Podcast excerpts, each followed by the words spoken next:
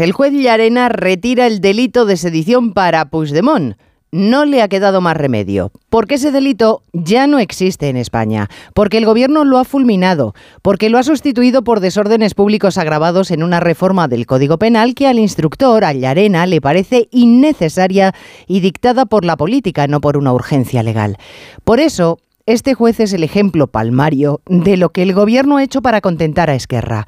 Dejar sin herramientas al Estado, a las instituciones, a los jueces, para actuar contra los que atentan contra la democracia. Y así estamos, sin herramientas. Los demócratas, que se tienen que atener a las normas, les gusten o no, tragándose el sapo de exonerar a Puigdemont o de rebajar las condenas a los demás, y los sediciosos, los que intentaron romper el país, brindando con cava y fumándose un puro mientras diseñan el calendario de cuándo lo van a volver a hacer.